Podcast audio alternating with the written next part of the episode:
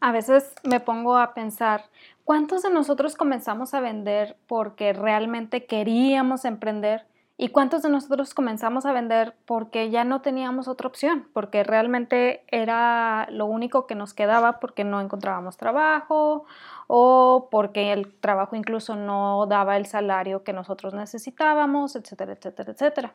A lo mejor estás en cualquiera de los dos aspectos y no digo que uno esté mal y el otro no, al contrario, ambos aspectos son parte de la vida y lo he mencionado en muchas ocasiones, la vida sucede. El detalle es que si no venimos de familia de emprendedores o incluso a veces cuando venimos de familia de emprendedores, que si no traemos eh, pues ya cierta enseñanza sobre la venta, crecimos con la idea de la venta como algo sucio, de la venta como algo que es que se logra nada más manipulando a las personas, que se logra mintiendo. Y luego aparte también crecimos con la idea de la venta que genera una desgracia en la vida de la persona a la que le estás vendiendo porque a lo mejor no tiene dinero para pagar lo que tú le estás ofreciendo y la persona está obligada a comprarlo. Me acordé de hecho de un capítulo de Tommy Jerry. Eh, espero que la gente de aquí haya visto Tommy Jerry y no sea como que algo desconocido.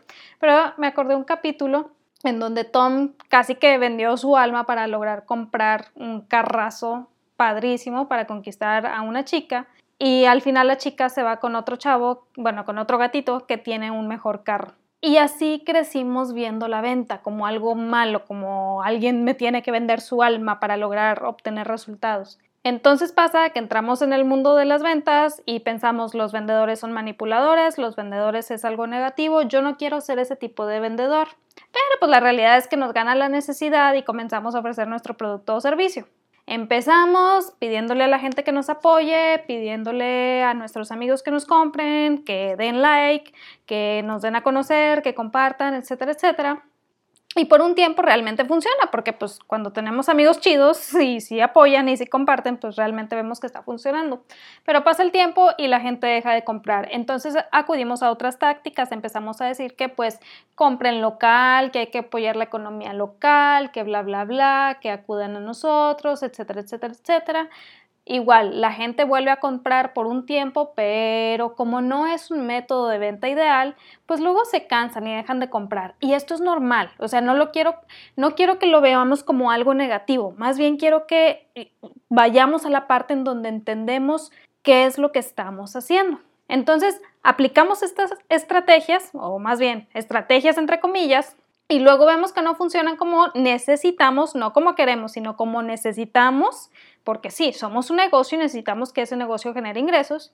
Y comenzamos a pensar que vender no es lo nuestro, porque no queremos caer en esa concepción que tenemos del vendedor manipulador, mentiroso, etcétera, etcétera, etcétera. Y eso es bueno, qué padre que no quieras caer en eso. La verdad es que pues los vendedores no deberían ser así. Pero bueno, el punto es que poco a poco muere nuestra intención de vender.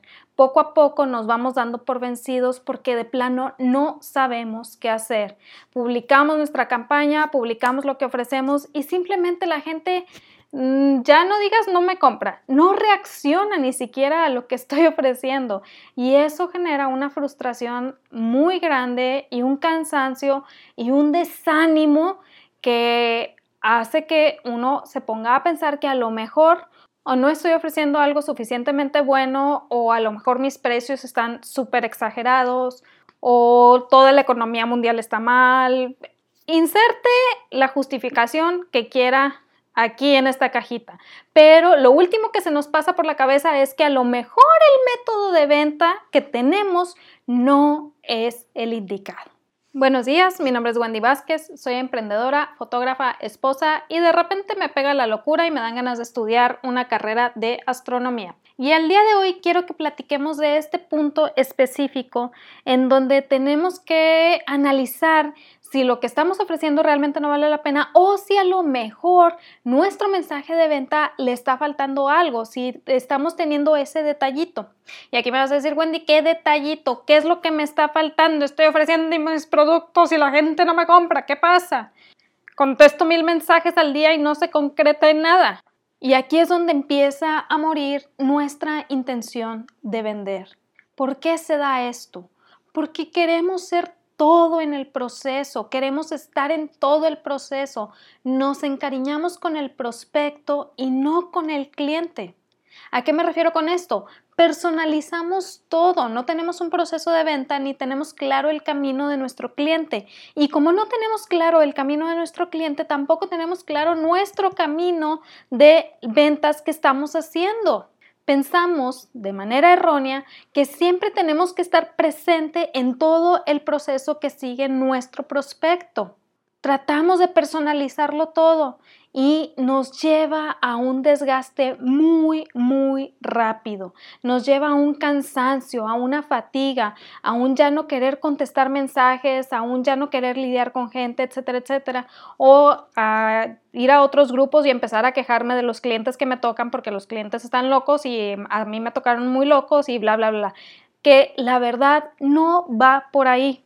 De hecho, hace tiempo, no me acuerdo en qué contexto estaba ni nada por el estilo, pero estábamos viendo situaciones de parejas, porque a veces de repente a la gente le toca pareja que parece que está bien, bien loca. Sí, aquí sí te concedo que hay gente que de plano necesita sanar primero muchas cosas en su interior antes de entrar en una situación de pareja, pero también hay gente que entra en la situación de pareja y como no es clara en sus intenciones, como manda mensajes equivocados, genera que la otra persona tenga un estado constante de alerta, un estado constante de aprehensión y empiecen los celos, empiecen las actitudes negativas y luego la primera persona, la que provocó todo eso, dice, ay, es que esta persona está loca, cuando en realidad tus mensajes, lo que dijiste, llevó a la otra persona a ese estado. Así a veces sucede con nuestro proceso de venta. Tendemos a crear nuestra campaña en redes sociales, la pagamos y luego la gente nos manda inbox preguntando y cuando no nos compra nos enojamos y luego cuando tiene dudas muy específicas pues también nos molestamos. De hecho hace poquito estaba en un grupo de fotógrafos de boda y como que una novia mandó una serie de preguntas muy específicas con respecto al contrato y el fotógrafo se puso todo aprensivo de que es que por qué está haciendo estas preguntas, bla, bla, bla. Realmente si te pones a investigar ese tipo de preguntas, como que hay otros fotógrafos influencers que dicen, hazle estas preguntas a tu fotógrafo de boda para ver qué te contesta. Entonces muchas novias toman nota y le hacen esas preguntas a sus prospectos de fotógrafo de boda. A final de cuentas, no voy a decir que no las hagan, no voy a decir que sí las hagan, pero sí voy a decir, entiende el contexto, entiende qué es lo que tú quieres lograr. Para esto tenemos que estar conscientes que como pequeños empresarios, como gente que va comenzando, estamos muy probablemente apostando al marketing de respuesta directa. Wendy, ¿qué es marketing de respuesta directa? Muy sencillo, es un método de marketing en el cual buscamos generar una respuesta inmediata, una respuesta directa al mensaje que nosotros estamos transmitiendo. Pero el problema es que como no estamos conscientes que estamos apostándole a ese tipo de esquema, no estamos preparándonos para suplir esa respuesta directa. Y aquí te voy a decir qué podemos hacer al respecto. Primero que nada, y lo más importante, busca crear un sistema o proceso de venta. Creo que ya lo he mencionado en muchos episodios y ya me has escuchado varias veces, vas a decir, ok, Wendy, me hablas mucho de los procesos de venta, pero ¿qué es esto? Un proceso de venta es una serie de pasos que nosotros dejamos regados para llevar al prospecto, a la persona, hacia la compra. Así de simple.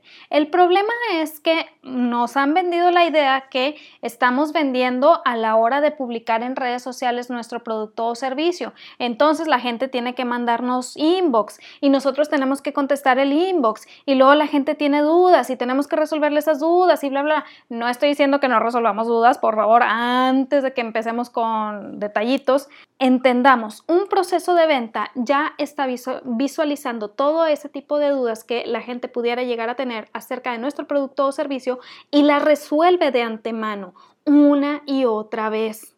Un proceso de ventas implica que no tengamos que estar 24/7 nosotros frente a la computadora, frente al celular, contestando dudas, que no tengamos que estar pasando presupuestos cada cinco minutos, sino que lo tenemos todo ya esquematizado de acuerdo a un producto mínimo viable de esa manera atraemos a la gente hacia nuestro producto mínimo viable y es lo que compran al inicio. Todo esto ya de manera automatizada. Ya si desean eh, algo más personalizado, con mucho gusto se pueden poner en contacto con nosotros y ya vamos viendo qué es lo que desean con respecto a elevar eso que ya adquirieron. Pero si te fijas, ya es un cliente, no es un prospecto.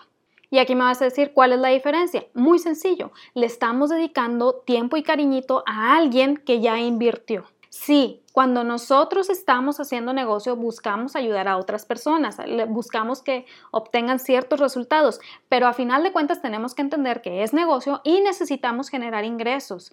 Cuando nosotros hacemos las paces con eso, entendemos que hay que dedicarle ese cariñito a la gente que nos está pagando, a la gente que ya está invirtiendo. No significa que vamos a dejar de lado al, prospecto, pero al prospecto podemos ponerle ese caminito automatizado, ese caminito que ya va como de manera natural hacia el siguiente paso. El problema es que subimos a redes sociales nuestro producto o servicio y no damos la indicación natural hacia el siguiente paso. Pensamos que el cliente va a inferir cuál es, el cliente va a saber cuál es, perdón, el prospecto va a saber cuál es. Y no es así. La realidad es que nunca es así. De hecho, ya te he platicado que eh, me está llamando mucho la atención eh, leer sobre los métodos de venta de los años 30, antes de la guerra y demás, de la Segunda Guerra. Y me doy cuenta que aún en aquellas épocas el método era igual, darle una llamada a la acción a la persona para que entendiera de manera natural cuál era el siguiente paso.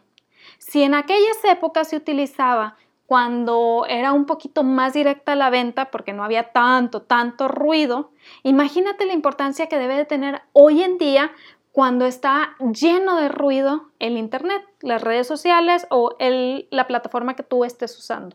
Entonces, si estás viendo la necesidad de empezar a crear tu sistema de ventas, aquí te voy a dejar estos tres sencillos pasos, muy sencillos de buenas a primeras, pero cada uno requiere su tiempo a invertir pero son sencillos. Paso número uno, definamos y conozcamos a nuestro cliente ideal.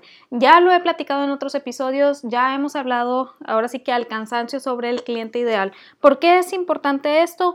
Porque tenemos que tener claro a quién le estamos hablando.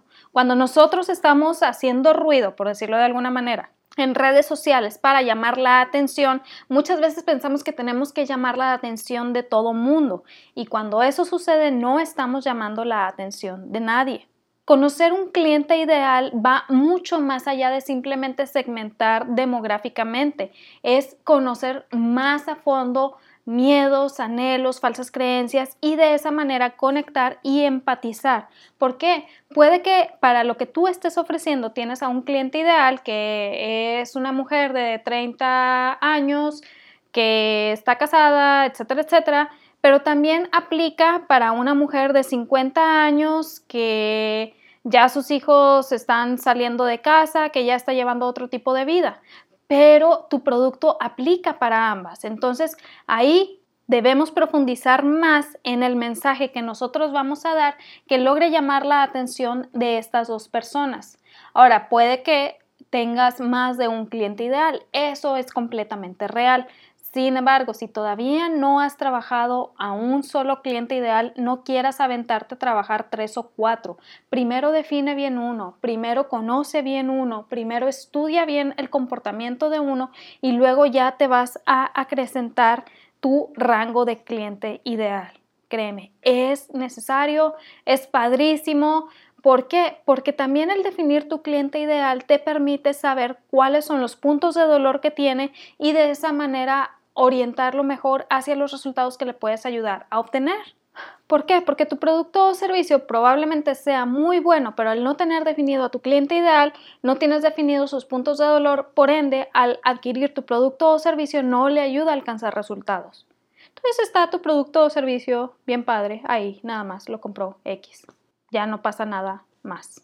Es decir, no conectamos, no empatizamos y por ende no nos aseguramos que ese cliente regrese. Cuando nos enfocamos en un cliente ideal, en conocer a nuestro prospecto de cliente ideal, la cosa cambia, logramos empatizar, logramos conectar y logramos ayudarle a obtener los resultados que ayudan a que ese cliente diga yo regreso con este proveedor porque me dio un excelente resultado. Paso número dos, llamamos su atención. La mayoría de nosotros vamos a tratar de llamar la atención en redes sociales y la verdad no voy a decir que esté mal, al contrario, si tú tienes tu canal en redes sociales y estás logrando tener mucho éxito ahí, qué padrísimo, qué bueno, tienes una ventaja que no cualquiera tiene. Pero no nos limitemos a redes sociales, hay muchas maneras de llamar la atención. Hace tiempo platicaba de una persona, no me acuerdo ahorita quién es, que tenía un podcast y lo que hizo fue crear una calcomanía que colocó detrás de su camioneta y decía, aburrido en el tráfico, escucha tal podcast. Así de simple, así de sencillo. Y el hecho de que tuviera que andar por la ciudad recogiendo niños y demás hacía que la gente estuviera al pendiente de la calcomanía y así logró que muchas personas se acercaran a escuchar su podcast y logró crecer su audiencia, simplemente con esa calcomanía. Entonces, no nos limitemos a pensar que llamar la atención es postear en redes sociales. Hay un mundo de maneras de llamar la atención y nosotros, como pequeños emprendedores, tenemos que investigar cuál es la, mejor manera de llamar la atención de mi prospecto de cliente ideal. ¿En dónde se encuentra? ¿Con quién se junta? ¿Con quién platica? ¿De qué platica? ¿Cómo le puedo llegar? Oye, ¿sabes qué? Conozco a alguien que tiene esta audiencia y en esa audiencia puede entrar mi prospecto de cliente ideal porque estoy tratando de ofrecerle mi producto a padres entre 2 y 4 años porque les va a servir así de esta manera. Esta persona eh, pues hay gente con el perfil de mi prospecto de cliente ideal en la audiencia de esta persona, no entramos en conflicto, oye, pues propon de qué manera pueden hacer mancuerna para que tú llegues a esa audiencia, propon de qué manera la otra persona se puede beneficiar de darte el espacio para que tú te dirijas a su audiencia. Es como las películas de la Guerra de las Galaxias. No sé si han notado de repente que la persona que está en el nivel más alto es la que va ganando, casi siempre. Bueno, en las nuevas no sé, las nuevas para mí no existen, pero en las antiguitas así era. Ese nivel más alto, ese lugar especial, padrísimo, en donde estaba, puedes definirlo como la audiencia. La persona que tiene la audiencia es la que lleva las de ganar. Entonces, si tú quieres ofrecer tu producto o servicio, busca a la persona que tenga la audiencia. Esto no impida que tú vayas construyendo la tuya. Pero si apenas vas empezando, entonces busca a la persona que tenga la audiencia, forma mancuernas, crea estrategias, ayúdense mutuamente y eso te va a generar a ti más tráfico. Luego de esto, vamos al paso número 3 tener definido el siguiente paso. Y aquí es donde muchas veces fallamos. ¿Por qué? Porque queremos llevar de golpe ese tráfico que estamos consiguiendo hacia la compra del producto o servicio que estamos ofreciendo. Entonces, ¿qué decimos? Mándame inbox, escríbeme, mándame correo, bla, bla, bla. No está mal, pero aquí es donde empezamos a invertirle muchísimo tiempo a gente que aún no nos ha comprado. No está mal invertir tiempo en gente que aún no nos ha comprado, no quiero que pensemos de esa manera, pero si tienes una manera de resolver dudas, de anticiparte a los deseos, de anticiparte a los resultados y hacerlo automatizado, hazlo automatizado. Entonces, bueno, total, tenemos que tener definido el siguiente paso. El siguiente paso no es el inbox. Digo, no voy a cancelar mi inbox eh, y a impedir que me escriban. No, pero puedo tratar de guiar a la mayor cantidad del tráfico hacia el siguiente paso natural, que es mi mensaje de ventas. Ese mensaje que ya tengo automatizado, que ya está listo y que yo no necesito estar presente 24/7 para que ese mensaje se, se vaya repartiendo. De aquí en adelante, si ya deseas personalizar lo más posible, no hay problema, pero vas entendiendo de qué manera puedes automatizar para no estar tú 24/7. Acuérdate, hay muchas ventajas de poder lograr definir nuestro paso 3, es decir, hacia dónde guiamos a las personas. Usualmente yo les voy a decir, ten tu aparador y guíalas a tu aparador, que es tu mensaje de venta. Puede que ese mensaje de venta sea a través de un link directo que, o que sea automático en WhatsApp, no hay problema, pero que sea automático, que no tengas que estar tú ahí. Puede ser que ese mensaje de venta sea una página en internet, puede ser lo que tú quieras, pero el chiste es no tener que estar ahí. ¿Por qué? Te voy a platicar algunas ventajas. Ventaja número uno, das un mejor servicio, apapachas más a tu prospecto. Yo sé que mucha gente me va a decir, no, Wendy, ¿cómo voy a papachar más a mi prospecto? ¿Cómo le voy a dar un mejor servicio si está automatizado? No necesitas estar ahí para dar un excelente servicio. Muchas veces la, gente que llega apenas a conocer tu producto o servicio quiere algo sencillo, quiere como esa primer probadita. No te va a pagar el producto más grande.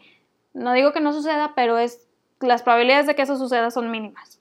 Entonces no te va a pagar tu producto más grande. Cuando tú tienes un producto mínimo viable, o sea, como un producto estándar sencillo que vas a ofrecer y que lo conviertes en tu atractivo, estás ayudándolo a definir, tomar decisiones rápidas, obtener resultados y no tener que estar personalizando todo a todos, lo cual provoca que no tengas que estar ahí y si por alguna razón no puedes contestar, el cliente ya se nos puso parado de pestañas te permite dar ese mejor servicio, entregar ese algo sencillo, esa primer probadita que enamora. Otra ventaja, nos ayuda a entender que la venta se logra gracias a varios puntos, no a uno solo, es decir, a nuestra oferta, a nuestra audiencia, a nuestro mensaje de venta y todo ello parte de ir conociendo a nuestro prospecto de cliente ideal. Cuando nosotros entendemos esto, cuando nosotros hacemos esto como nuestro, genera un cambio radical y padrísimo en nuestro proceso de venta.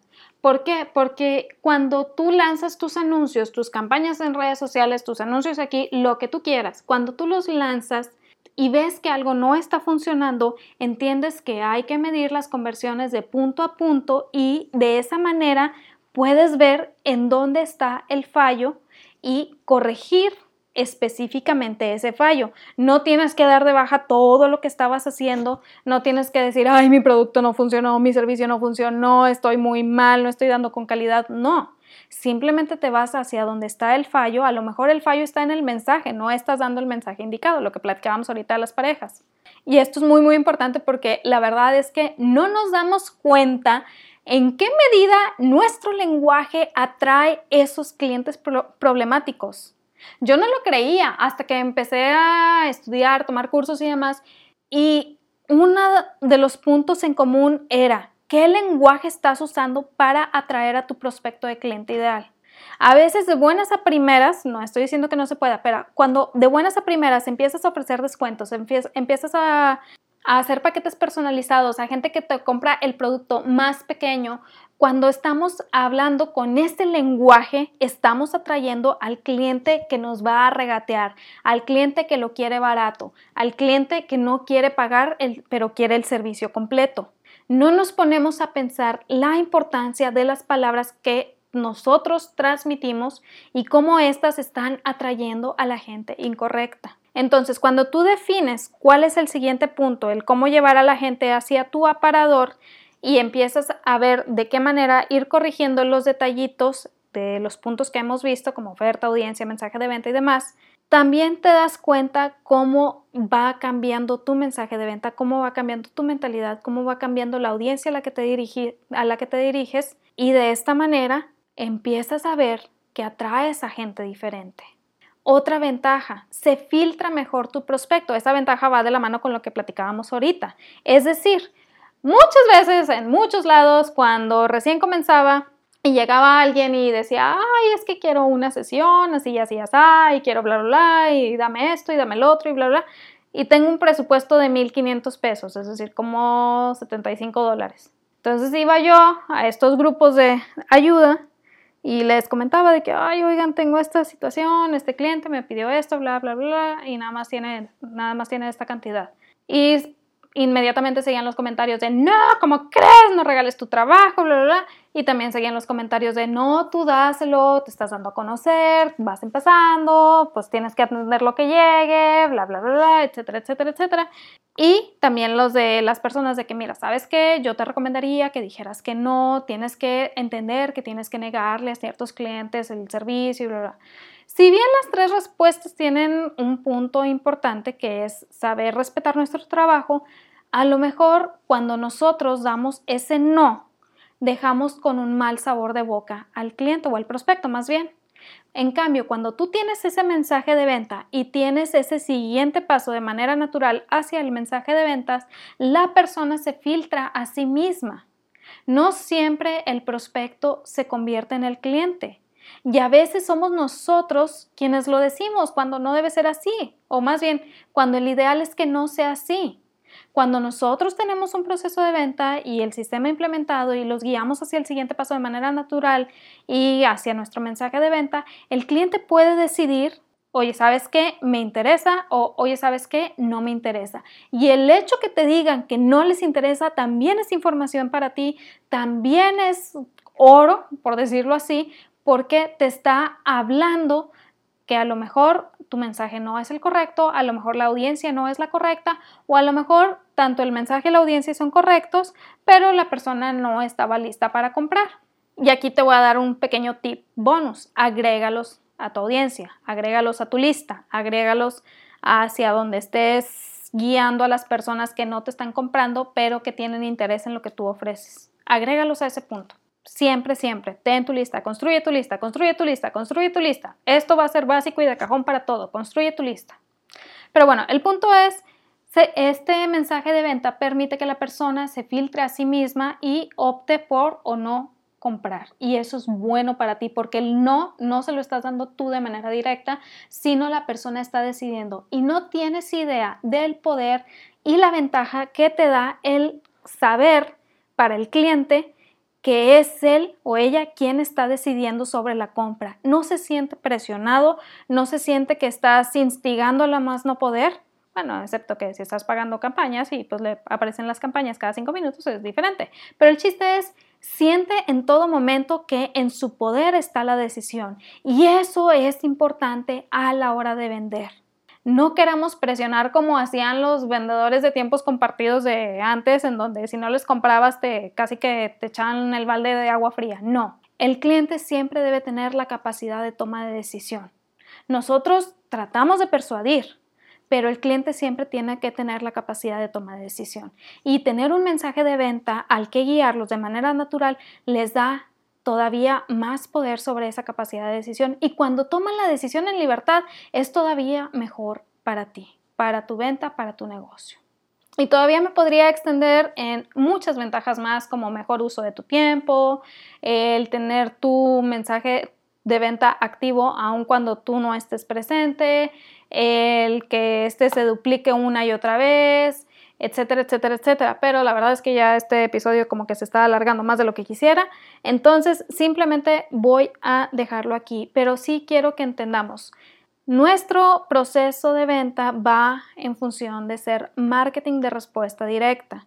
Queremos que esa respuesta sea inmediata. Esto es el marketing de respuesta directa pero no tenemos la capacidad de estar respondiendo 24/7. Por eso es bueno siempre tener el siguiente paso definido una vez que logramos llamar la atención. Es decir, que en resumen, paso número uno, definamos y conozcamos a nuestro prospecto de cliente ideal. Paso número dos, llamamos su atención. Y paso número tres, tener definido el siguiente paso, eh, valga la redundancia, es decir, hacia dónde lo vamos a llevar que de preferencia sea nuestro aparador, nuestro mensaje de venta, que se encargue de hacer la venta por nosotros. Esto es una gran ventaja y evita que lleguemos a un punto de fatiga, de burnout, en donde no queremos lidiar con personas. Esto era lo que quería platicarte el día de hoy. De verdad, espero que te sirva. A lo mejor está un poquito denso este episodio, pero créeme, vale la pena que lo escuches una y otra vez y empieces a desmenuzar la información que te doy aquí. Recuerda que si tienes alguna duda puedes escribirme a wendy.vásquez.com y también si deseas conocer cuándo se va a abrir la siguiente oportunidad para definir mejor tu proceso de venta, te puedes suscribir aquí más abajo en donde les voy a pasar la información de primera instancia a la gente suscrita a mi lista de correos. También les voy a pasar datos y curiosidades que no menciono en ningún otro lado. Entonces vale muchísimo la pena. Si conoces a alguien que le pueda servir este episodio, no lo dudes, mándaselo por favor, no sabes de qué manera le pudieras ayudar. Y recuerda que en ti está el potencial para construir algo extraordinario. Créetela tú primero, mucho éxito y nos vemos el siguiente martes. Bye.